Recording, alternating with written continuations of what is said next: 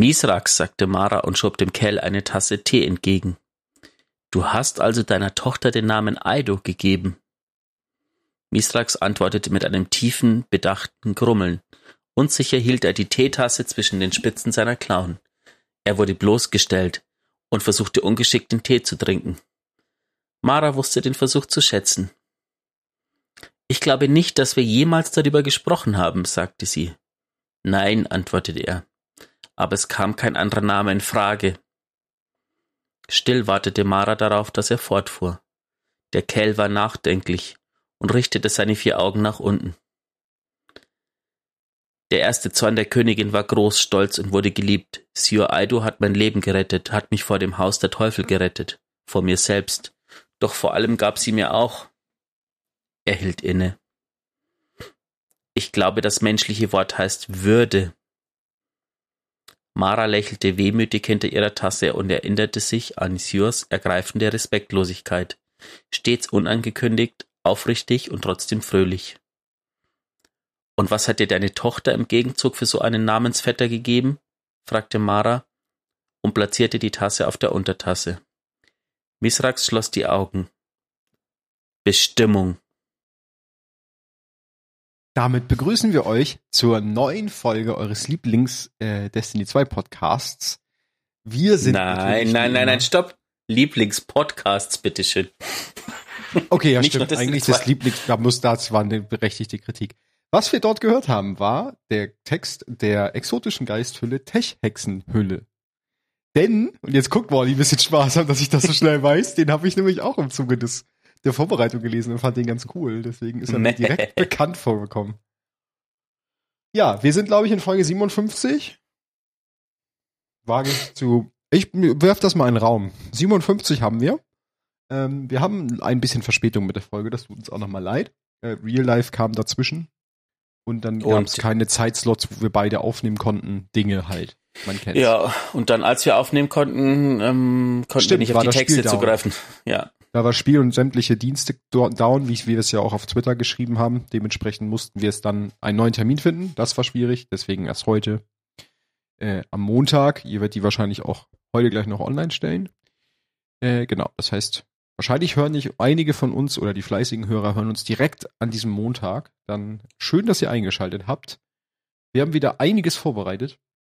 Und ich würde sagen, wenn du nichts hast, verlieren wir keine Zeit, sondern starten direkt durch mit News und Twops ähm, und fliegen da wirklich einmal schnell durch. Wir haben nämlich an der Zahl, ich glaube, drei Twops eigentlich, die wir bearbeiten müssen, angefangen mit dem vom 6.4. Mhm. Da ist ein ganz großer Part etwas, was ich direkt überspringe, weil das ist der Rückblick auf den Rückblick von Lightfall-Artikel. Und da reden wir gleich noch gesondert drüber. Dann geht's Der um Rückblick auf den Rückblick.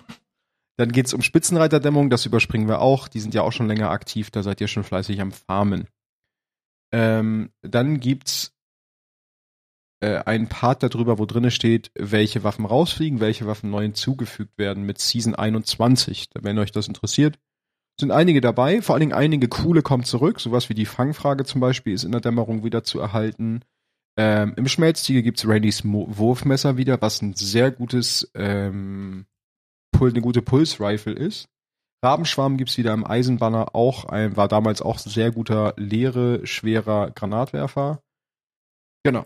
Dementsprechend, da gibt's einiges zu holen in der nächsten Season. Und auch unter anderem wissen wir, dass es ein noch nicht bekanntes Strang-Linear-Fusionsgewehr im Gambit geben wird, ein Strang-Fusionsgewehr im Eisenbanner und ein Argus-Scharfschützengewehr im kompetitiven PvP, was noch nicht näher beschrieben ist. Also werden es neue Waffen das sein.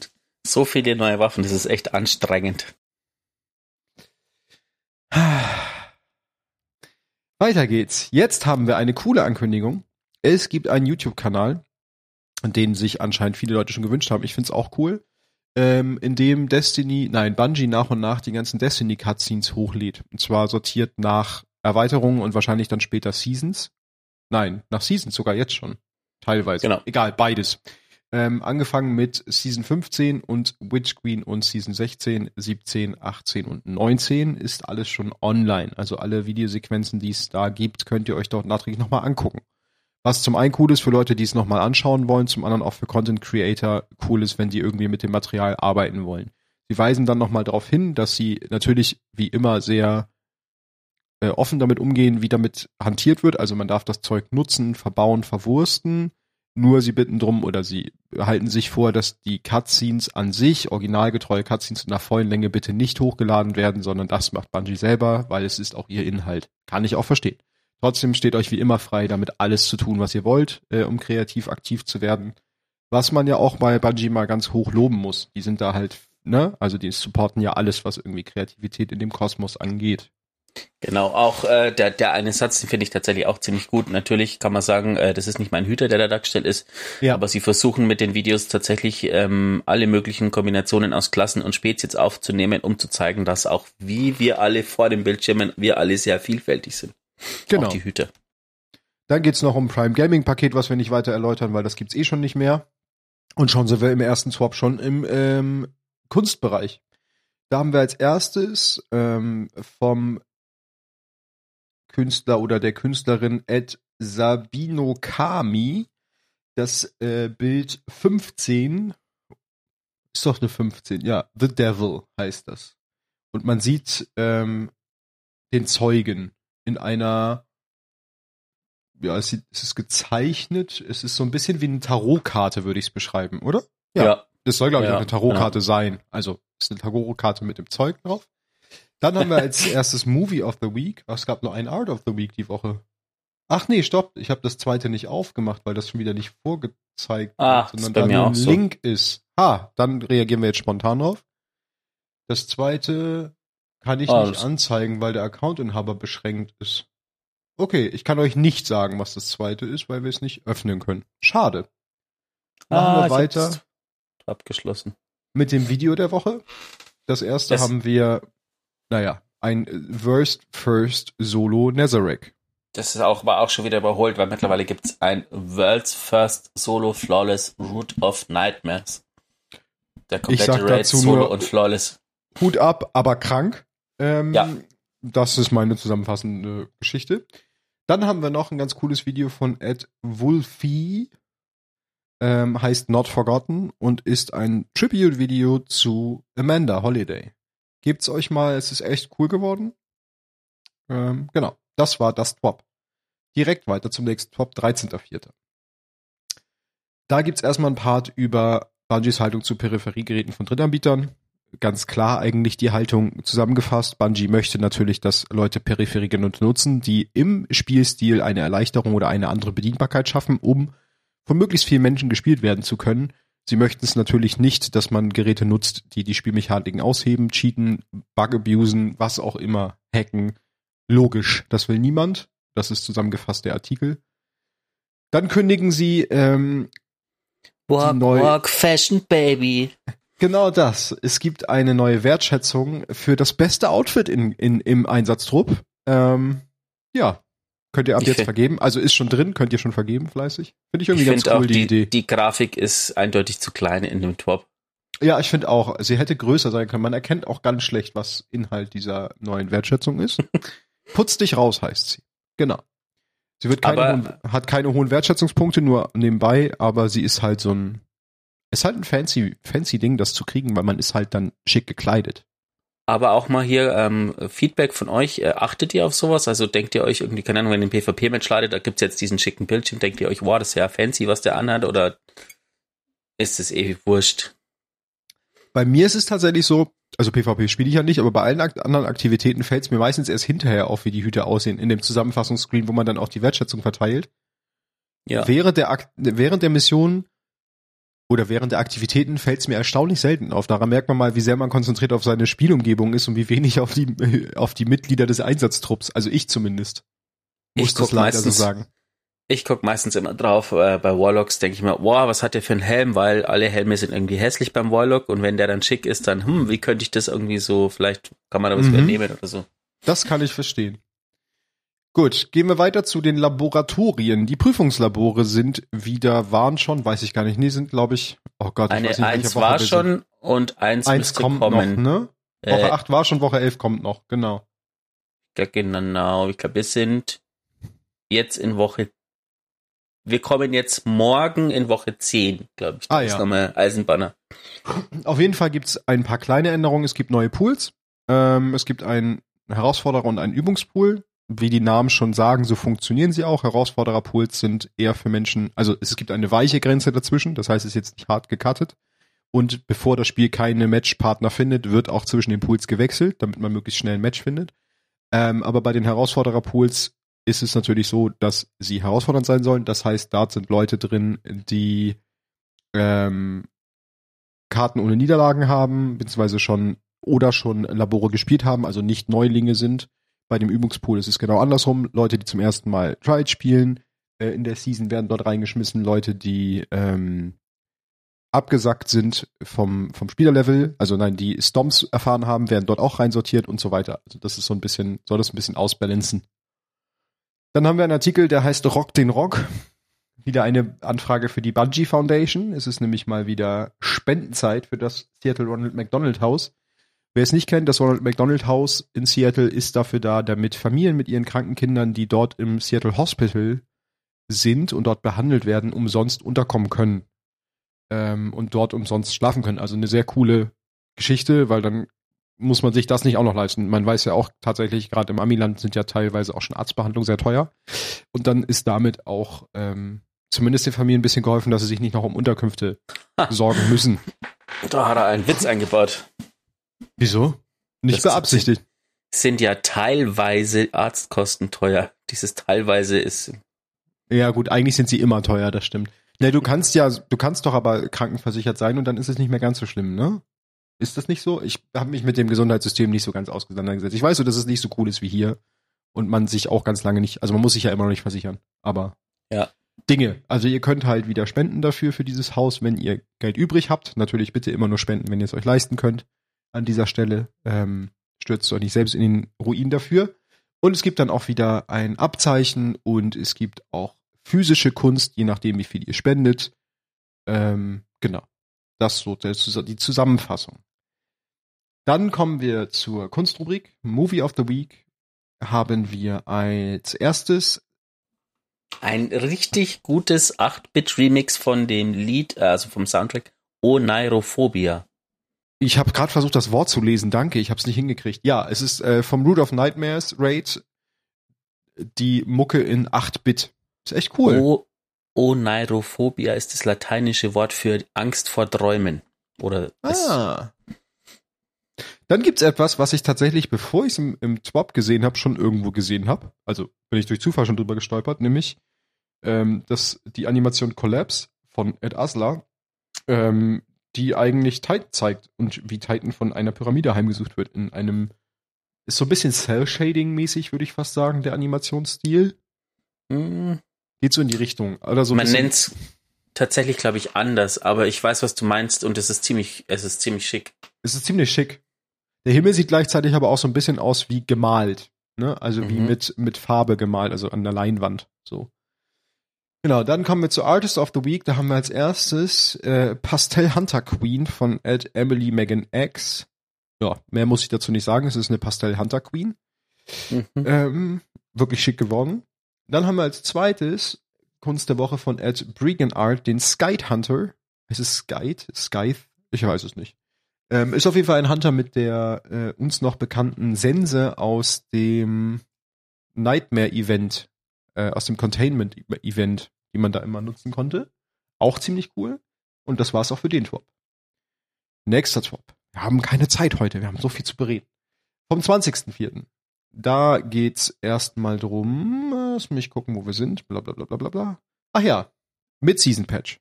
Hm, Würde ich sagen, machen wir an anderer Stelle. Nicht mhm. jetzt im Swap, überspringen wir erstmal. Dann den nächsten es, Artikel können wir eigentlich auch überspringen. Den nächsten Artikel auch, den reden wir noch gesondert drüber. Dann das erste von der Community gewählte Waffenornament. Und es ist die Aberliste. Und es ist ein sehr schickes Ornament, muss ich sagen. Es hat so einen Neomona-Style. Ähm, es ist aber tatsächlich so, also man sieht sich das an und denkt sich, ja, das ist Neomona. Man denkt, also Bungie ja. hat es tatsächlich geschafft, diese Farben mit Neomona zu assoziieren. Ja, die Farben und auch die Formen so ein bisschen, ne? Also so dieses. Es ist ja wenn Sie das anguckt, ihr wisst, was ich meine. Und ihr, ihr werdet die E-Mail schon bekommen haben. Ich hatte sie auch schon. Es ist wieder eine Abstimmung für ein nächstes äh, Ornament raus per Mail bekommen und ihr dürft, durftet oder dürft immer noch aussuchen zwischen Isanagis Bürde, Dürresammler und Dönerlord. Wer soll ein neues ähm, Ornament bekommen. Für welche bist du? Ich schwanke irgendwie. Also ich, ähm, ich habe für den Dürresammler dieses Standard Weiß und Ja. dieses Schwarz. Ich weiß gar nicht, Ja. was Schwarz ist, glaube ich, normal und Schwarzes Weiß ich. Standard, genau, und weißes ein Ornament. Die beiden habe ich auch. Ähm, also tendenziell eher für die anderen beiden. Und weiß nicht, Izanagi hat schon ziemlich cooles mit dem Schwert. Ich weiß gar nicht, ob ich ein Ornament für den Donnerlord habe oder irgendwie, ob es da welche gibt. Es gibt eins, ich habe so ein silbernes. Das habe ich auf jeden Fall. Ja, Ja, ist also so komplett in Chrom. Keine Ahnung, ich finde, es sind alles drei gute, ähm, es ist alles drei eine gute Wahl. Ähm, Tatsächlich, ja, ich muss tatsächlich sagen, aber das liegt auch daran, dass ich sie aktuell wieder sehr viel spiele. Ich bin pro Nagi, weil ich muss sagen, ich habe nur das eine Ornament, wo die so super fett ist. Das finde ich hässlich. mhm. Und ich finde, man könnte aus der noch irgendwie was richtig geiles, filigranes auch rausholen. Also schon so im, im Schwert-Style, aber halt irgendwie geiler als Ja. dieses fette Schwert. Und deswegen bin ich pro Nagi, muss ich sagen. Genau. Also, Ist- wenn du mich fragen würdest, ähm, Auswahl zwischen den dreien, würde ich ganz klar sagen, Leviathanhauch. Genau, Aber- logisch. Logisch. Hat er auch abgestimmt für. Ich muss tatsächlich sagen, es gibt für sämtliche Bögen im Spiel eigentlich relativ hässliche Ornamente, außer für den Wunschender. Ja. Das stimmt. Um mal vom Thema abzulenken. ähm, also, das läuft so ab, ihr, ihr dürft abstimmen und wenn ihr abgestimmt habt, dann dürft ihr nochmal abstimmen. Dann gibt's nämlich ähm, drei verschiedene Konzepte für ein Genau. Waffenornament und Richtig. dann dürft ihr nochmal auswählen, welches von den drei Konzepten für die gewählte Waffe, die dann äh, abgestimmt wurde, ähm, ja, versucht wird umzusetzen, was heißt umgesetzt wird. Dann kommen wir auch hier. Ich habe den Rest übersprungen. Be Problemliste war nichts Lustiges bei, habe ich mir durchgelesen. Kommen wir auch hier schon zu dem Movie of the Week Part. Und da gibt's eine Empfehlung, eine ganz klare Empfehlung von mir für Leute, Ah. die. Bitte?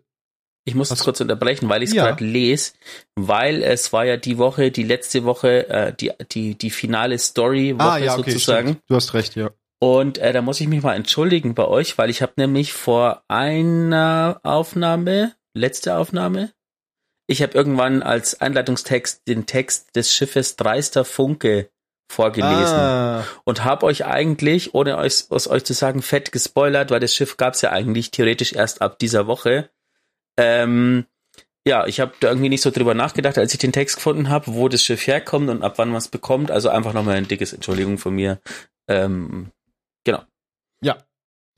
Kommen wir jetzt aber zu meiner Empfehlung, nämlich das Video Into the Hive von Jack Brazier, Brazier, Brazier, viele Möglichkeiten, was richtig cool ist. Denn ich stehe auf satisfying, äh, satisfying Videos, komisches Wort, gibt's auch glaube ich nicht. Ähm, es ist nämlich eigentlich ein Zusammenschnitt oder beziehungsweise ein Video, was einfach nur jemand mit einer Gleve zeigt, der durch Bereiche der Hive geht, was aber einfach visuell perfekt auf den Track geschnitten ist. Also es ist ein ganz cooler Track, der da im Hintergrund läuft, so ein bisschen Drum and Bass mäßig oder so ein bisschen elektromäßig und die Cuts sind perfekt gesetzt und auch die Nahkampfsachen und Finisher sind so on point. Also wenn ihr auf Timing Sachen steht, guckt's euch an. Dann haben wir als zweites das Video Loading in Destiny 2 Das war 3D gut. Animation von Chris of the Dead. Das ist auch ziemlich cool. Und ich finde es erstaunlich, wie gut es animiert ist. Also wir sehen dort einen Exo in einem ähm, in einem Raumschiff im Hyperraum fliegen und ja, das Ende verrate ich euch nicht. Guckt's euch an. Das wäre sonst Man sieht auch hin und wieder, ähm, also einmal ist ein Among Us, ähm, also so ein rotes Among Us-Männchen, das Ach an so, die Scheibe ja. vorbeifliegt. oder ein Hive überholt auch ein Hai. Ja, Bestimmt, da kommen noch so einige Sachen an ihm vorbeigeflogen. Genau, Genau, wo wir bei Among Us waren, ha, kommen wir zu Artist of the Week. Da haben wir als erstes, die Dunkelheit wirkt ein wenig verdächtig oder The Darkness seems a little sus. Hier sehen wir den äh, Zeugen mit seinen Schülern ähm, im Among Us-Style. Ziemlich cool gezeichnet. Und dann haben wir noch ein sehr schönes Bild, das heißt You Are in Klammern und dann Flawless von Ed Frosted Clouds. Eine, ja, eine, ein romantisches Bild zweier Hexenmeister, würde ich sagen. Zweier Warlocks. Ja, und damit hätten wir auch das dritte Twab abgehakt. Genau, äh, das Twab ist auch das erste Twab, das unser äh, deutscher Community Manager Genau. geschrieben hat. Der, sich mit Moin begrüßt hat, was ich sehr, sehr, sehr cool fand. Und es dann übersetzt hat in was Moin bedeutet. Das fand ich sehr gut. Was lustig ist, weil ich habe nämlich ursprünglich, also ich, ich lese mir die Dinger immer auf Englisch durch und da steht tatsächlich Moin Moin. Also ähm, Ah, im ja. Deutschen hat, hat irgendjemand, der das übersetzt hat, ein Moin weg, äh, weg gemacht. Wack gemacht. Hat er wack gemacht, ein Moin. Ja, keine Ahnung. Genau. Schräg. Dann haben wir noch, was machen wir zuerst? Ähm, Wir können ja kurz auf den Farbenblindheits. Genau. Ähm, Bungie hat am 19. April einen Artikel veröffentlicht, ähm, dass sie, äh, der, der den äh, schicken kurzen Namen Überarbeitung der Einstellung für Farbenblindheit und weitere Änderungen zur Barrierefreiheit hat. Ähm, ihr könnt es gerne mal versuchen, dreimal schnell hintereinander auszusprechen. Macht Spaß. Ja. Ähm, ich finde den Artikel tendenziell tatsächlich ziemlich cool. Zum einen ähm, hatte ich grundsätzlich irgendwann mal so ein What the fuck Moment, als ich festgestellt habe, dass grundsätzlich es Computerspiele gibt, die natürlich Einstellungen für Menschen mit Farbenblindheit haben. Irgendwie ist wenn man irgendwie nicht davon betroffen ist, hat man irgendwie keinen Blick dafür. Ähm, deswegen finde ich sowas ziemlich gut. Ähm, und die werden es aber noch mal ein bisschen abändern, dass man ein bisschen mehr ähm, ja, Möglichkeit hat, das Ganze zu äh, personalisieren oder zu individualisieren, dass man halt die Sachen anders einstellen kann. Das gleiche ähm, passiert auch mit den Vollautomatik-Einstellungen. Ähm, das wird umbenannt. Es gibt nämlich ein dann nur noch ein Vollautomatik äh, im Feuermodus und ein Vollautomatik für Nahkampf, ähm, das dann Nahkampfwaffen betrifft, wie Schwerter und Kleven Genau. und die Nahkampfangriffe mit und ohne Aufladung und herkömmliche Nahkampfangriffe. Und man kann dann ganz am Ende auch noch mal, ähm, also man kann zum einen dann auch noch, ähm, es gibt neue Farboptionen für die Untertitel, Mhm. die man dann auch noch mal in kleinen Bildern sehen kann, was natürlich auch sehr wichtig ist, und auch Farbanpassung beim Commendation Screen, die dort auch noch mal vorgestellt werden, je nach ähm, Farbenblindheits Ausprägung, würde ich es mal nennen. genau. Und ganz unten sind die auch noch mal in Videoform, je nachdem, was man da dann einstellt. Auf jeden Fall sehr schön zu sehen, wie, dass sie da auch irgendwie weitermachen an dieser, an dieser Front und einfach noch mehr Optionen bieten für Menschen mit Farbenblindheit. Ähm, was ja auf jeden Fall dafür sorgt, dass Destiny einer breiteren Masse zur Verfügung gestellt wird oder praktisch jedem immer mehr und auf jeden Rücksicht genommen wird. So, Genau. kommen wir auf einen ganz interessanten Artikel, nämlich auf einen Rückblick auf Lightfall der Start und bis heute vom 5. April, über den haben wir nämlich auch noch nicht gesprochen, ähm, den ich euch auf jeden Fall ans Herz legen kann, weil der viel Kritik, die immer geäußert wird, natürlich auch wirklich konstruktiv aufgreift und sich damit auf jeden Fall beschäftigt und auch äh, einige Ausblicke gibt, über die wir jetzt reden wollen. Zum einen ähm, ja, wie steigen wir ein?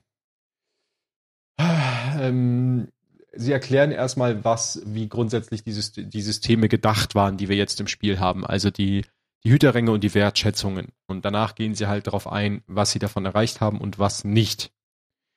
Und da kommt dann auch schon gleich die erste Änderung, denn natürlich haben sich mal wieder alle darüber aufgeregt, dass man die Ränge ja jede Season neu farmen muss und dass das ja total schlimm sei.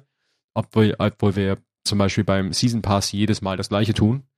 Ähm, nichtsdestotrotz hat Bungie es teilweise auch eingesehen und das, was sie eingesehen haben, kann ich auch verstehen, denn der Rang gilt ja auch über die Saison hinaus, soll er ja auch als Anzeigemöglichkeit dienen, welche Spieler erfahren sind und welche nicht.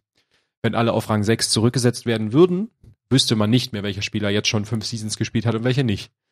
Deswegen kann man sich, ähm, deswegen wird der Rang zwar trotzdem jetzt zurückgesetzt, aber angezeigt wird immerhin äh, in der neuen Season der höchste Rang aus der letzten Season.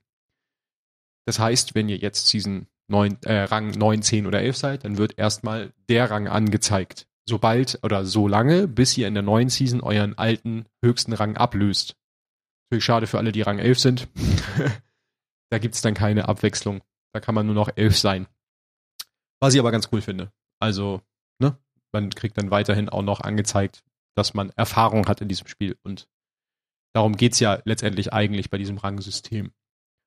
Genau, man steigt aber natürlich auch wieder schneller auf, weil man dann nur noch die saisonalen Dinge machen muss, die Genau. die Ränge voraussetzen. Genau. Dann geht es ein bisschen drum, dass sie natürlich ähm, Sachen verschoben haben in den Rängen, Sachen verändert haben in den Rängen. Sie haben zum Beispiel auch die Anforderungen für die Wertschätzungsfiele von 7 bis 11 deutlich reduziert. Und ab Season 21 wollen sie auch ähm, es einführen, dass wiederkehrende Spieler auf Rang 5 beginnen und der Rangaufstieg von 5 auf 7 schneller sein wird als der von 6 auf 7 bei Veröffentlichung. Also diese ersten zwei Stufen kann man deutlich schneller machen. Genau. Ähm, ja. Und dann gibt's auch noch einen Remix der Ränge 6 bis 11 steht da. Bla bla bla bla bla. Genau. Also sie behalten sich halt auch wieder vor, das erstmal zu beobachten, vielleicht noch zu ändern, natürlich wie immer. Bei den Wertschätzungen, da gehen sie auch noch drauf ein. Ähm, dass sie, also sie haben zum einen erstmal äh, festgestellt, dass am Anfang super viel vergeben wurde, natürlich. leider auch zu viel und leider auch weird. Deswegen haben sie auch ein bisschen gegengesteuert schon. Ähm, und sie haben auch festgestellt, dass sie da auf jeden Fall noch Nachholbedarf haben, haben aber auch schon einige Pläne dazu.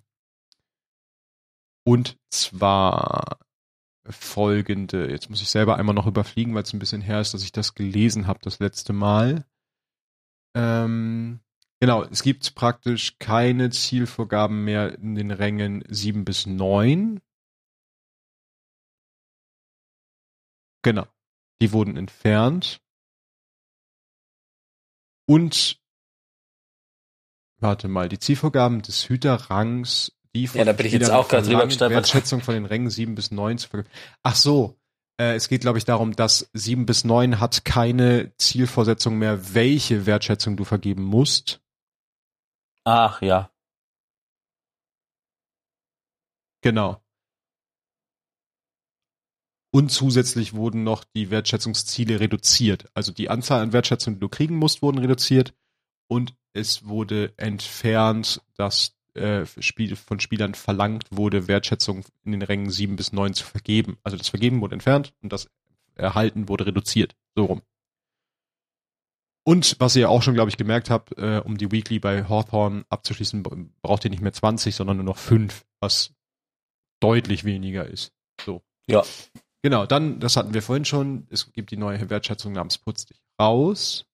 Und ab Season 21 ähm, steht hier noch die Ziele für die Erlangung von Führungswertschätzung auf den Rängen 10 und 11 werden rückwirkend für die Season gelten, sodass Raids und Dungeons, die ihr vom ersten Tag anführt, euren Fortschritt zählen. Das heißt, wenn ihr später dann auf Rang 10 und 11 seid, werdet ihr die Führungsdinger, die ihr schon bekommen habt, vorher in den unteren Rangstufen, werden euch angerechnet. Was ich sehr cool finde, weil die kriegt man doch recht selten zusammen.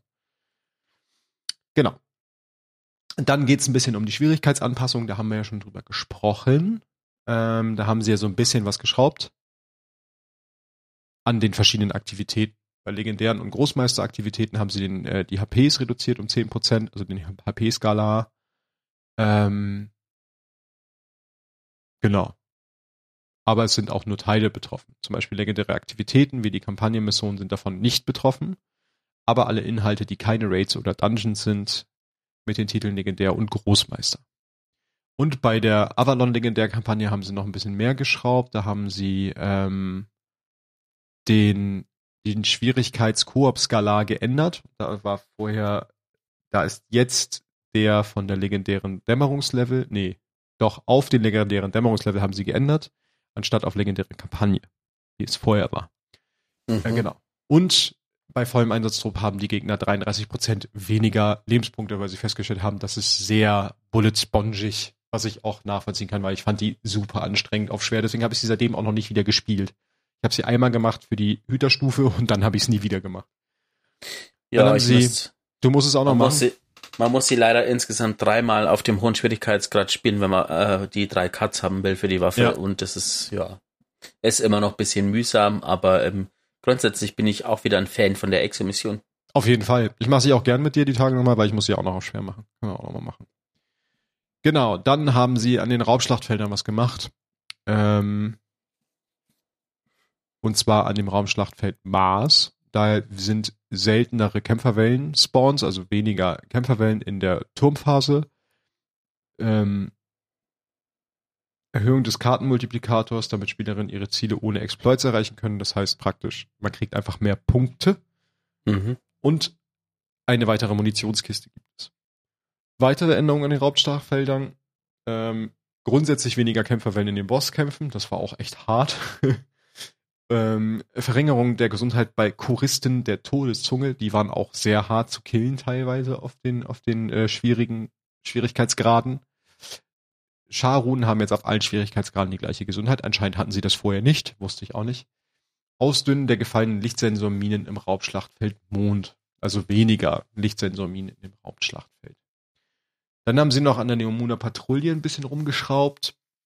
Ähm, und zwar haben sie das, die, das Wex-Kampftruppen-Event in der Übergriffszone erhöht, wie oft es spawnt. Da gibt's auch kleine Anmerkungen, den ganz coolen Bot, den ihr in Discord einbinden könnt der euch immer sagt, wenn das Kampftruppen-Event gerade ansteht.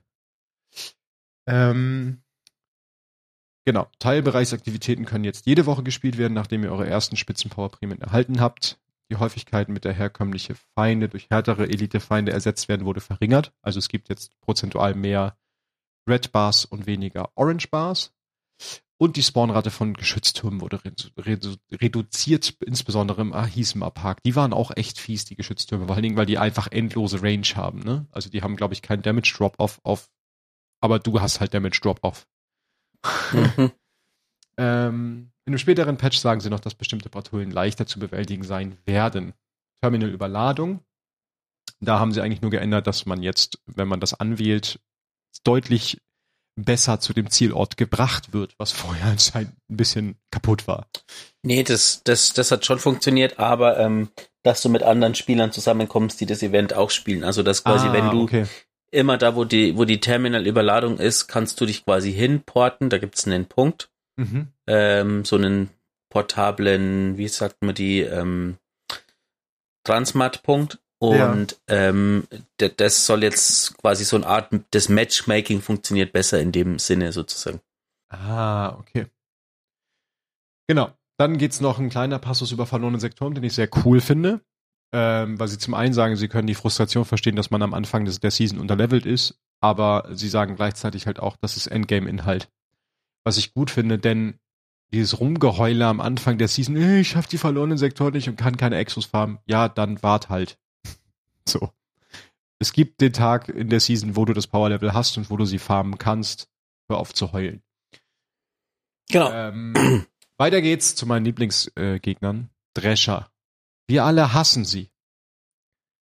Aber ein ganz cooler Artikel, könnt ihr euch mal durchlesen, weil da steht auch drinne, warum sie so sind, wie sie sind. Sie wurden nämlich mal als Mittel gegen Kabalfahrzeuge äh, designt und dementsprechend machen sie auch immens viel Schaden. Sie haben aber eingesehen, dass sie ein bisschen zu doll Schaden gemacht haben ähm, und haben da auch ein bisschen dran gedreht. Und sie haben halt, äh, genau, sie haben den Aufprallschaden reduziert. Ja. sogar entfernt, den direkten Schaden. Den Explosionsschaden gibt's aber noch. Ja, es fühlt sich immer noch ein bisschen eklig an, aber ähm, ja, ich bin froh, dass es keine, keine Champions-Drescher gibt.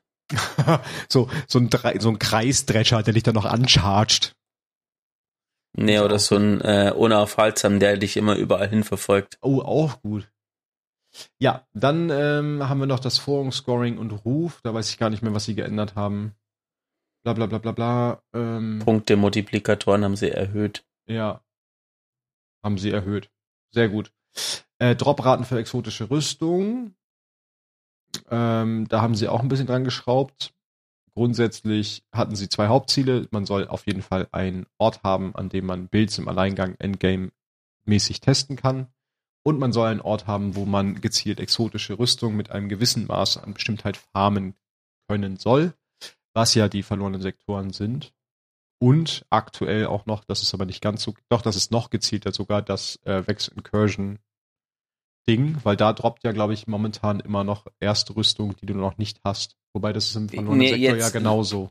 Nee, es droppt jetzt seit kurzem erst äh, exotische Rüstung, die du noch nicht hast. Das Ach, wurde jetzt gefixt mit dem letzten okay. Patch. Das sollte ah. so sein, hat aber nicht funktioniert und jetzt funktioniert. Okay. Ah ja, stimmt, steht da auch. Und wenn ihr, wenn wir nichts mehr haben, was übrig ist, dann droppt einfach ein Random Roll. So. Genau. Dann gehen sie noch ein bisschen auf die äh, Zukunft ein, was wir ja schon am Anfang dieser Season und der äh, Erweiterung von Bungie gesagt bekommen haben, dass sie wieder transparenter und mehr Infos droppen. Das tun sie auch hier. Sie stellen nämlich zum einen zwei neue Rüstungsmods vor. Das eine ist die mächtige Anziehung und das zweite ist die Elementarladung. Die mächtige Anziehung kann folgendes. Wenn ihr eure Klassenfähigkeit einsetzt, sammelt ihr alles während der Macht in einem Radius ein, der durch die Anzahl der Exemplare der Mods bestimmt wird, den ihr ausgerüstet habt. Das hieß früher bei Diablo Gold und äh, nee, Goldsammelradius. Das gibt's jetzt auch für Elementarladung. Ja. Ähm, Finde ich irgendwie ganz cool. Mal gucken, was, also ich man weiß halt noch nicht, was für Ranges und was für Ranges wir uns bewegen. Ob man das so exorbitant hochskalieren kann, dass man einfach den ganzen Raum aufsaugt. Ich bin gespannt. Ähm, ja, aber ähm, ich glaube, also, ja. ich, ich meine, Sie sagen ja, das ist kein suchendes Ding, dass es zu dir hinkommt. Nee, genau. Ähm, aber ich vermute, dass es auch eine Grenze hat, weil sonst wird es, glaube ich, auch wieder zu äh, rechenintensiv. Das glaube ich auch. Das meinten sie auch, genau, dass es genau deswegen nicht suchend ist. Ähm, beziehungsweise sie haben äh, das gleiche überlegt auch für, warte mal, bla bla bla bla bla. Ja, genau, doch, deswegen haben sie es geschrieben, weil wenn das Suchen wäre, würde es zu Latenzproblemen führen, bei der Anzahl an Orbs, die man auch kreiert und so weiter. Dann gibt es noch Elementarladungen, äh, was macht das Sammeln von Fokus-Sammelobjekten, also sowas wie äh, Stasiskristalle, die mit dem jeweiligen Schadenstyp verbunden sind, ähm, erhöht die Chance, dass man einen Stapel Rüstungsladung erhält. Von Strang wird dies durch Zerstörung von Gewirren erreicht. Das heißt, ihr könnt jetzt auch Rüstungsladungen bekommen, indem ihr praktisch die Gegenstände eures dazugehörigen Fokuses einsackt. Genau, und dann gibt's noch einen neuen Waffenperk beziehungsweise eine Änderung in einem Waffenperk, und zwar an dem Waffenperk Beuteschuss. Das ist, glaube ich, Shoot to Loot im Englischen, ne? Mhm, ähm, genau. Kann verwendet werden, um zusätzlich zu den Munitionskisten Sphären der Macht zu erbeuten. Das heißt, ihr könnt praktisch auf Sphären schießen und die damit einsammeln. Ja. Sie hatten auch überlegt, das gleiche für die ähm, Klassenteile zu machen, also Feuer Sprites etc. Das ging aber nicht aufgrund technischer Beschränkungen. Dann wird es natürlich drei neue Strangaspekte geben. Die stellen sie auch zumindest namentlich einmal vor. Beim Titan wird es der Pfeilhagel sein, beim Jäger die geflocht, geflochtene, geflochtene, geflochtene. Und beim Warlock der Wanderer. Der Warlock hat immer so weirde Namen. Naja. Der Wanderer. Ich finde, das klingt eher besser wie so Pfeilhagel, geflochtene Täuschung, der Wanderer. Nee, das gibt mir Diablo 2 Vibes. Geflochtene Täuschung für den Jäger klingt wie, keine Ahnung. Das klingt wie Zöpfchenflechten am Feuer. So, du gehst, gehst so zu einem Kampf und Kabale und so und sagst, ach Moment, und holst dein Strickzeug raus und strickst dir aus Strang irgendwie so einen Tarnumhang ja. aller Harry Potter und wirfst ihn dir über. Ja, genau das. Und, hast du was dagegen? Dann eine wichtige Änderung, die ich sehr cool finde. Wir kriegen mit Season 21 ehrlich das, äh, die Artefakt-Perk-Rücknahmen per Klick, äh, ohne dass wir unsere Artefakte immer zurücksetzen müssen. Was daraus nicht so ganz hervorgeht, was ich mir natürlich noch wünschen würde, wäre auch dann eine Artefaktspeicherung in den Sets, also in den Loadouts. Dass ich nicht pro Loadout das selber noch machen muss, sondern dass er das Artef die Artefaktbelegung praktisch mitspeichert. Das steht da nicht drin. Ich glaube, das wird es auch noch nicht geben. Das ist wahrscheinlich technisch schwieriger umzusetzen, als ich es mir jetzt vorstelle. Das wäre schick, schick, schick. Das wäre richtig cool. Genau, dann äh, gibt's noch den Zeitplan für die Rituale. In der ersten Woche gibt's direkt Trials denn es gibt ja in der nächsten Season kein äh, Power Grind, weil es keine Power Level Erhöhung gibt. Dementsprechend kann man auch gleich Trial spielen. Äh, in Wochen 4 wird dann auch schon gleich die Spitzenreiterdämmerung verfügbar gemacht, genau aus dem Grund, weil wir keinen Grind haben. Genau. Never mind another Never mind grind. the grind. Dann ein Part, über den sich, glaube ich, alle sehr freuen. Exotische Rüstungsfokussierung. Back to the roots sozusagen. Ein bisschen. Back ähm, to the Loot. Back to the Loot, genau. Es gibt zwei Varianten. Ihr könnt entweder Season-bedingt, beziehungsweise erweiterungsbedingt, das ist glaube ich sogar nur, ne? Ja. Hm, lass mich kurz lesen. Also man, man kann entweder, äh, also es geht darum, exotische Engramme zu fokussieren oder ja. ex exotische Rüstung.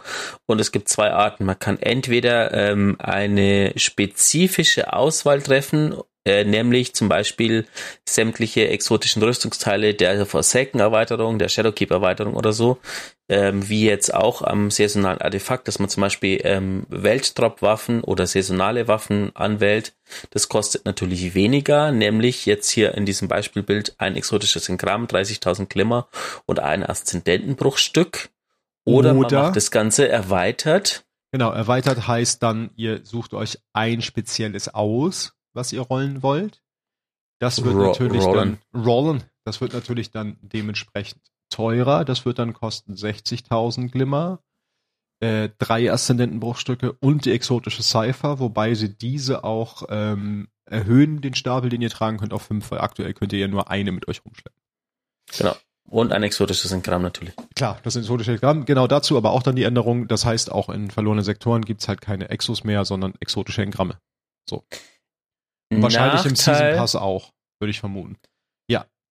Nachteil an diesem ganzen System ist natürlich, dass die exotischen Engramme nicht mehr automatisch entschlüsselt werden. Und das heißt, es gibt wieder eine Engramart mehr. Die eure Post zumüllt. Ja, genau. Ähm, weil ich vermute nicht, dass diese Art Engramm in dieses wie heißt das Teil im Inventar, dieses, dieser Engramm-Tracker, der dieses Ach so, doch, es könnte trackt. sein, dass es einfach da mit drin ist. Weil Wir werden sehen. Ach ja, wir werden, müssen wir gucken.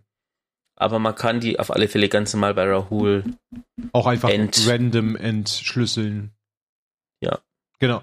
Dann noch kleine ich, Ausblicke, ja. Mich triggert das ein bisschen, weil, wie gesagt, ich kann mich noch an Zeiten erinnern aus Destiny 1, wo du mit, du hast dich gefreut, ey, exotisches Kram, rennst zu Rahul und kriegst eine lila irgendwas draus. Ja gut, lila kriegst du ja nicht mehr. Aber ich kann ja. mich jetzt noch an Zeiten erinnern, wo du denkst, oh, ich habe ein exotisches Gramm in der Post und dann gehst du hin, kriegst ein Meisterwerk Kern.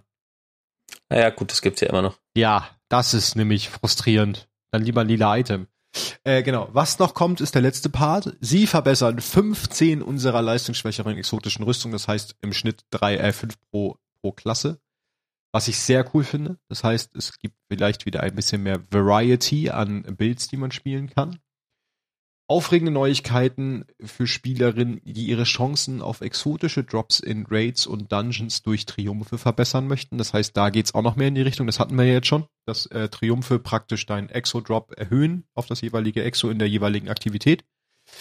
Und sie werfen noch, sie wollen noch einen Blick auf teamwidrige, teamwidrige Vorhutbeutezüge, die bestimmte Waffen oder Fertigkeitskills erfordern, werfen. Was für mich danach klingt irgendwie, dass sie die rausnehmen oder abändern. Um halt zu verhindern, dass Leute per se nur die Waffe spielen, aber anstatt, also Waffen spielen, anstatt der Aktivität zu spielen. So, was wir ja auch schon genau. diverse Male bemängelt haben. Damit sind wir durch mit den Twops und den Neuigkeiten und den Artikeln. Ich fand den Artikel generell sehr offen und sehr gut. Ähm, ich weiß auch ganz viele Sachen zu schätzen, die sie verändern. Ähm, auch, dass sie ähm, offen sind mit Problemen, die momentan da sind. Ähm, weiß auch, dass manche Sachen Zeit brauchen, auch wenn Destiny 2 schon ein relativ altes Spiel ist, das sich aber konstant verändert. Ich glaube nicht, wie jetzt mittlerweile, ähm, jetzt habe ich gerade irgendeine Taste gedrückt, ich hoffe, na, die Aufnahme ist nicht betroffen, äh, sonst wäre ich schon weg, aber ihr hört mich noch. ähm, Genau, momentan ist ja der Vorwurf da, dass ja scheinbar, ja, Destiny, also es gibt jetzt mittlerweile wieder Leute, die ein Destiny 3 fordern und die Engine ist ja so kaputt und so, weil der Mid-Season-Patch auch wieder so viel Probleme gebracht hat und so weiter. Ähm, Dinge, über die ja. wir noch nicht gesprochen haben, den Mid-Season-Patch. Ja, ja, lest ihn euch durch. Ja. Es wurden einige, also was ich heute gesehen habe, cooles Bild für alle Hunter da draußen. Es ist jetzt wieder ein Solar-Handfeuerwaffen-Hunter-Bild mit Exo-Waffen, also Exo-Handfeuerwaffen. Unter anderem im Bild vorgeschlagen Iriana Schwur, Malfeasance oder ich weiß nicht mehr, wie die dritte hieß, Crimson. Ich glaube ja. Ähm, sehr cool. Ihr macht sehr viel Schaden alleine nur mit der Waffe. Also es ist ein Waffenbild. Genau. Ähm, ich wollte noch kurz zum Ende kommen. Also, ich finde, das Spiel ist momentan in einem Zustand, immer noch der ähm, besser ist, als er viele, viele Jahre war, ähm, weil sie ja. einfach so viel zum Positiven verändert haben. Und natürlich gibt es ganz viel Bugs, weil die Engine einfach so alt ist. Äh, nichtsdestotrotz ist es ein Spiel, das wir alle spielen und Spaß machen. Ja, und ich bin auch ich bin auch langsam müde, den Leuten immer beim Meckern zuzuhören und weißt du, sie sind in-game und meckern über das Spiel, wo ich mir denke, ja, wenn es dich stört, mach's aus, deinstallier's und geh weg. Das ist voll scheiße, das Ja, ist gefällt doch so. mir nicht. Also ich habe nur, ich hab nur Spiel- 3500 Stunden Genau. verbracht in dem Spiel. Wieso bin ich in dem Spiel gerade online und mecker über das Spiel? So, dann hör halt auf zu meckern. Du spielst es doch eh. Also, für was? Wenn es dich wirklich so stört, hör auf damit und geh weg. So, meine, meine, meine persönliche Meinung, ne? Aber ich glaube, Wally sieht das ähnlich. So, ich hätte jetzt noch an der Zahl fünf Waffen, äh, wo ich sehr coole Lore-Texte zu hab. Wir müssen sie nicht alle machen. Ich, was hast, hast du auch noch so lore-technisch, dass wir uns so ein bisschen. ich habe noch einen äh, Sparrow. Na, guck mal, dann fange ich doch mit einer Waffe an und dann steigst du mit dem Sparrow ein. Also ich habe mir gedacht, ich beschäftige mich ein bisschen mit den ähm, saisonalen Waffen und bringe euch die Stories, die da drauf sind, ein bisschen näher, denn sie sind teilweise gut geschrieben, beleuchten wieder natürlich wichtige Charaktere der Season und ja, mehr sage ich dazu nicht. Ich fange mal an. Wir fangen auch an mit der Lore der Waffe äh, Perpetualis für Soldaten des ewigen Krieges. Devrim Kay saß an einer schäbigen Werkbank, gut versteckt in einer Ecke der Farm. Mit geübter Effizienz zerlegte und säuberte er sein Gewehr. Seine Finger bewegten sich von selbst, während seine Gedanken umherwanderten. Der Scharfschütze erinnerte sich an ein Gespräch mit Aido, Misrax Kells Tochter. Devrim fand die weise und gleichzeitig arglose Seite der Schriftgelehrten charmant. Sie sprachen ausführlich über ihre Vision für das Haus des Lichts als Friedensvermittlerin zwischen den Elixni und der Menschheit. In dem Moment überzeugte ihn ihr jugendlicher Optimismus. Es rüttelte etwas wach, das seit langer Zeit in ihm schlummerte. Eine Vision für die Zukunft jenseits des, der alltäglichen Gewalt, die sein Leben in Trostland prägte.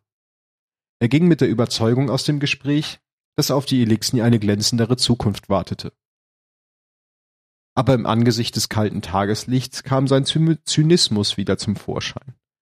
Selbst wenn das Haus des Lichts ein treuer Verbündeter blieb, zweifelte er stark daran, dass die anderen Elixni im System mitziehen würden. Gewöhnliche Vandalen kämpften letzten Endes nicht für Politik, Ethik oder Philosophie. Es ging um ein Nullsummenspiel der territorialen Kontrolle, genau wie für ihn. Außerdem kannte er nichts anderes als Krieg. Er war in diesem Konflikt aufgewachsen und von ihm großgezogen worden. Was wäre er denn ohne ihn? Der Vrim blickte nach unten und stellte überrascht fest, dass sein Gewehr schon wieder zusammengesetzt war. Er hatte die Aufgabe erledigt, ohne es zu merken. Was kann man denn überhaupt gegen Gewalt tun, die so tief verwurzelt ist? Er schüttelte den Kopf, runzelte die Stirn und fing nochmal von vorne an.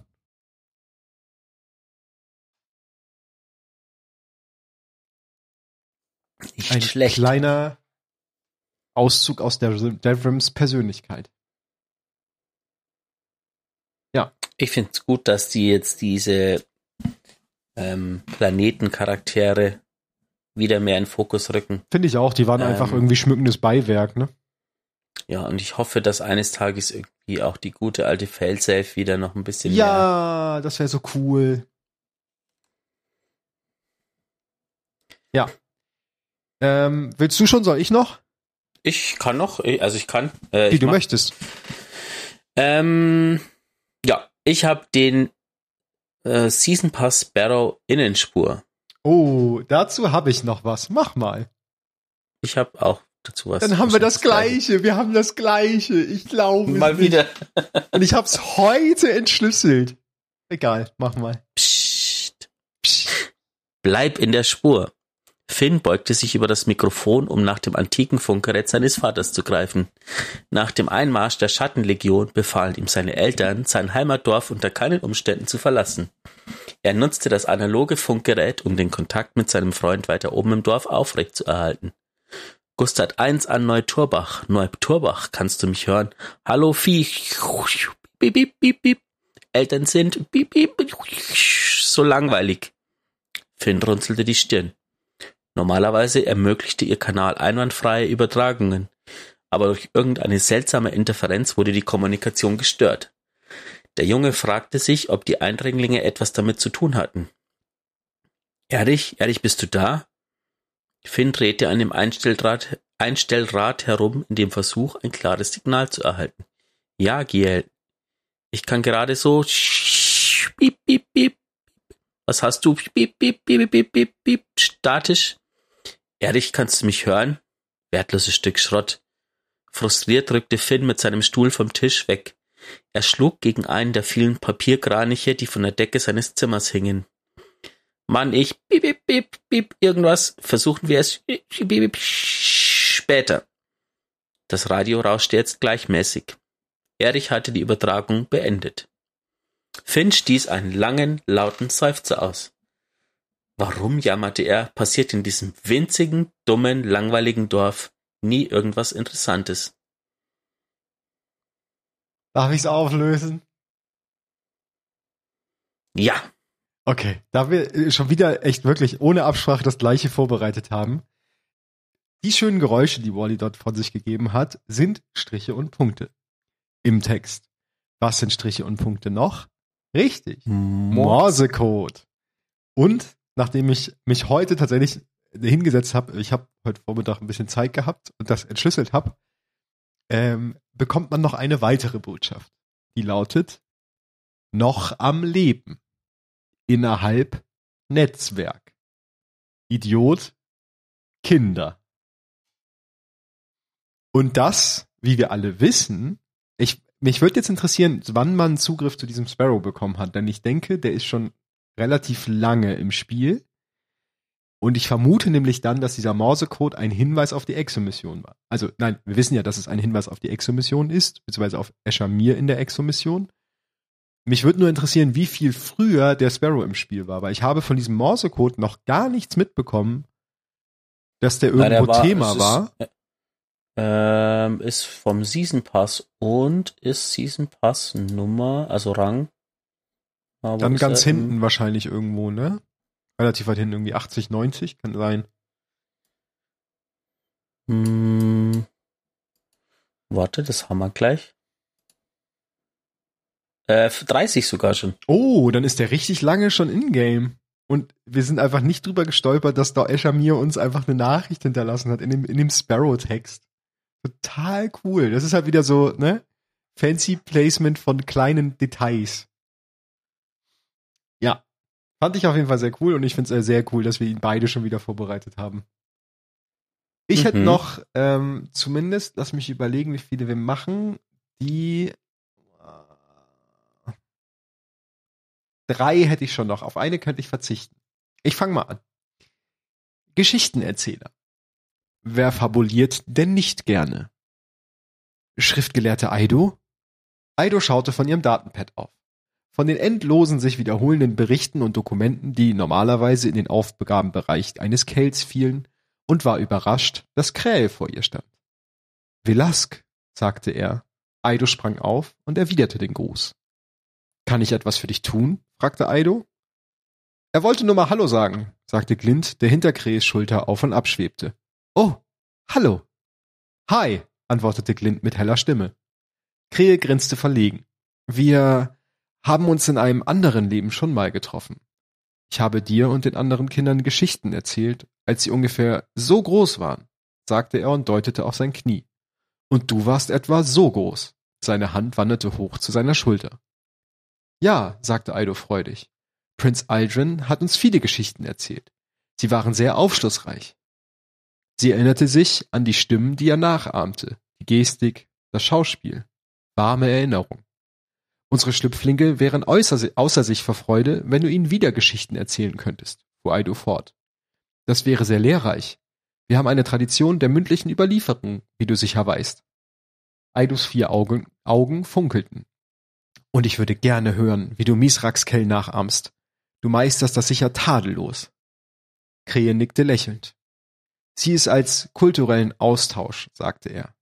Aido nickte eifrig, erstarrte dann aber. Oh, wie unhöflich von mir, rief sie verlegen. Möchtest du eine Erfrischung? Ich habe mehrere Teesorten von Eris Morn. Ein paar davon sind gar nicht mal übermäßig geruchsintensiv. Bevor sie nach ihrem Wasserkessel greifen konnte, piepste Aidos Datenpad. Es war ein Geräusch, das sie mittlerweile verachtete. Es tut mir leid, sagte sie und hoffte auf sein Verständnis. Ich möchte nicht weiter stören, sagte Krähe und drehte sich zur Tür. Es ist schon lange her, rief ihm Aido nach. Seitdem ist so viel passiert, aber ich freue mich, dass du dich daran erinnerst. Sie verkrampfte für einen Moment, entspannte sich jedoch, als Krähe grinste und mit den Schultern zuckte. Wie könnte ich das vergessen? Das ist irgendwie so ein herzerwärmender Moment, würde ich sagen. Ja. Schon. so, jetzt haben wir noch, äh, ich zieh mal noch, wir haben noch ein paar Minuten. Gehen wir weiter mit dem königlichen Henker. Ich mache mir die Hände schmutzig, damit meine Königin es nicht tun muss. Manchmal ist es ein Opfer, aber meistens genieße ich es. Petra Wensch. Petra Wensch ließ ihren Blick über das Trainingsgelände schweifen auf dem die Korsarinnen fortgeschrittene Infanterietaktiken übten. Das Zischen und Knallen scharfer Munition erfüllte die Luft. Es war nur eine Frage der Zeit, bis die Erwachten wieder zum Kämpfen gezwungen würden, nun, da der ewige Krieg Königin Mara zur Erde geführt hatte. Die Königin plante, den Vormarsch des Zeugen aufzuhalten, indem sie den Hütern ihre Macht verlieh, so dass sie Gegenangriffe über die Aszendentenebene ausführen konnten. Sie nannte sie ihre Königingarde. Petra runzelte die Stirn. Die Vorhut hatte sich als eine Gruppe zuverlässiger Verbündeter bewährt, zuletzt während Xivo Arads Belagerung des Ley-Linien-Netzwerks. Dennoch hatte Petra ihre Bedenken, die Hüter mit der Macht Königin Maras auszustatten. Obgleich sie zivilisiert wirkten, waren die Lichtträger gar nicht so weit vom Barbarismus ihres dunklen Zeitalters entfernt. Sie konnte dieselbe Wildheit spüren, die noch immer unter der Oberfläche brodelte. Petra fragte sich, ob sich die Vorhut Mars Maras Wohltätigkeit jemals verdienen könnte. Doch sollte der Zeuge seine Ziele erreichen, wäre alles andere bedeutungslos. Sie konzentrierte sich wieder auf die Infanterieübung der Korsarinnen. Egal, was auf der Erde oder dem Neptun geschehen würde, die Erwachten waren bereit. Der Zorn der Königin würde dafür sorgen. Ich muss gerade irgendwie lachen, so schmunzeln, weil ich muss mich gerade an den letzten Raid erinnern, wo ich irgendwie wir haben den, den Boss-Checkpoint gehabt vom, vom Versuch davor und ich bin reingeladen und habe gleich mal angefangen, Leute irgendwie runterzuschieben, weil wir noch gewartet. So, das ist so viel zum Thema Barbarismus und so und Wildheit und nicht weit entfernt. Ja, ja das, das sind, stimmt. Ich, so die Momente. Jetzt habe ich noch was mit Petra. Und ähm, ja, den ekliptischen Spalter. Wir erwachten spinnen unsere Wege aus Licht und Dunkelheit. Mara Soft. Mara war auf der Farm. Ihr Körper war ein leuchtender Energieleiter. Unaufhaltsam strömte Macht aus ihren Handflächen nach oben zu allen Seiten. Allmählich bemerkte sie die verschwommene Person, die vor ihr stand. Ja, Petra? sagte sie mit heiserer Stimme, ihr Hals kratzte, die Person schüttelte den Kopf. Ich fürchte, das könnt ihr nicht ewig tun, sagte Devrim mild. Devrim, dachte Mara. Natürlich. Sie hatte Petra vor Stunden in die träumende Stadt zurückgeschickt. Nein, gestern. War es gestern gewesen? Erwarte nicht, dass, begann Mara, aber irgendwo in der ETZ senkte eine Titanin ihre gepanzerte Schulter und stürmte auf eine Gruppe der Schattenlegion zu, also übermittelte Mara ihr die Macht, die sie brauchte. Andernorts manifestierte ein Jäger eine Handvoll smaragdgrüner Fäden aus dem Nichts, das sie ihm umgab und schwang in der Aszendentenebene über eine Kluft, also konzentrierte, konzentrierte sich Mara darauf, dass seine Füße die andere Seite sicher erreichten. Mara spürte, dass etwas ihren Mund berührte und öffnete die Augen. Eine Techien-Dienerin stand auf den Zehenspitzen vor ihr und hielt eine Feldflasche an die Lippen der Königin. Sie nahm einen Schluck. Wenn ihr gestattet, sagte Devrim, ich weiß, wie es aussieht, wenn man seine eigenen Grenzen überschreitet. Und gerade sehe ich es in euch. Etwas in Devrims Stimme rührte Mara, und die ausströmende Macht ebbte ab, als sie ihre Hände nach unten sinken ließ. Sie nahm die Feldflasche, trank einen weiteren großen Schluck und gab sie der Techien mit einem dankbaren Nicken zurück. Sie blickte in Devrims besorgte Augen und atmete tief ein. Ich habe versprochen zu helfen, sagte sie. Mauer schloss die Augen, spreizte ihre zitternden Hände und schickte ihre Energie aufs neue Himmelwärts. Den fand ich ganz cool, weil er mal zeigt, weil er mir ein bisschen die Skepsis an Mara genommen hat, die ich noch hatte. Weil man doch sieht, dass sie alles tut. Und dass sie wirklich Angst hat vor dem, was kommt. Und deswegen alles tut, was in ihrer Macht steht, um uns zu unterstützen oder um mit uns gemeinsam zu kämpfen. Und abschließend noch ein kleines Kapitel. Regierend. Niemand wird als Kell ausgebrütet. Mithrax. Das Haus des Lichts hatte keine Barone, keine Archons, keine anderen Elixni in autoritären Positionen. Daher fiel der Schriftgelehrten Aido die Aufgabe zu, sich während Misraks Abwesenheit um die Pflichten eines Kells zu kümmern. Sie wurde gezwungen, ihre Bücher aufzugeben. Schließlich gab es Versorgungslinien zu überwachen, Äthervorräte zu kontrollieren und Verhandlungen zu führen. Jeden Morgen versorgte sie die Schlüpflinge mit Äther, jeden Nachmittag verhandelt sie, verhandelte sie mit Spider. Den Rest des Tages verbrachte sie damit, sich Sorgen, sich die Sorgen ihres Volk, des Volkes ihres Vaters anzuhören. Ihres Volkes. Jetzt begrüßte Aido einen einsamen Elixni, der mit den Zivilisten, die Devrim aus der ETZ geschickt hatte, zu ihr gekommen war. Er zitterte so sehr vor Nervosität, dass sie fürchtete, er würde zerbrechen. Selbst als sie gemeinsam und umgeben von anderen Elixni im Bozza-Distrikt saßen, schielte er immer wieder hoch zur großen Maschine. Aido wusste nicht, ob er dies aus Bewunderung oder Furcht tat. Ich handle im Namen meines Vaters, Misraxkel vom Haus des Lichts. Sie sprach sanft und in ihrer gemeinsamen Sprache, um seine Angst zu beschwichtigen. Ich bin Aido, Schriftgelehrte unseres Hauses. Aido, wiederholte der Geächtete. Er übte die Aussprache ihres erwachten Namens einige Male, bis er ihn richtig betonen konnte. Mein Name ist Tyrsix, hauslos. Nee, Thrys, oh, Tyr, Trü, Trüsix. Trüsix. Du hast etwas sehr Mutiges getan, versicherte sie ihm. Viele wie du haben dem Haus der Erlösung den Rücken gekehrt. Wir werden hier gut für dich sorgen. Bei uns bist du in Sicherheit. Aido erzählte ihm, wie sie in die Stadt gezogen waren, wie sie dort willkommen geheißen und beschützt wurden, wie das Licht ihnen Kraft gegeben hatte. Nachdem sie die Geschichte ihres Hauses zu Ende gebracht hatten, hob Trüsix beide Arme und senkte sein Haupt. Er zitterte nicht mehr am ganzen Leib, doch seine Stimme bebte noch immer. Danke, Aido Kell. Aido senkte den Kopf. Sie konnte nicht anders, als leise fröhlich in, in sich hineinzukichern.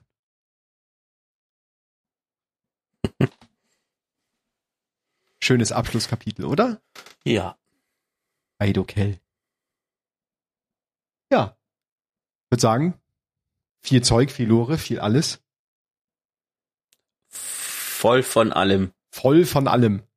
Eine bunte Tüte alles, wie immer. Genau. Aber ich meine, wir nähern uns ja auch schon wieder dem Season-Ende. Es sind jetzt nur noch knappe 30, also ein Monat. Ja. Ähm,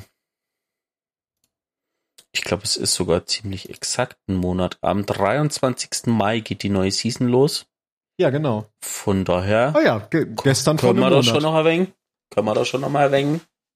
Ja, raushauen. auf jeden Fall. Wir haben auch noch ein paar Waffen übrig. Ein paar habe ich heute noch rausgelassen. Die dann beim nächsten Mal.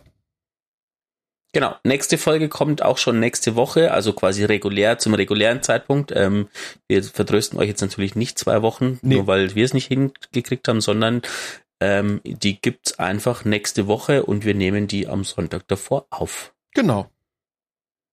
Dann euch viel Spaß ähm, mit der Folge. Haben wir noch was? Nö. Nö. Und wir hören uns ganz bald wieder. Ja. Bleibt's gesund und Augen auf Hüter.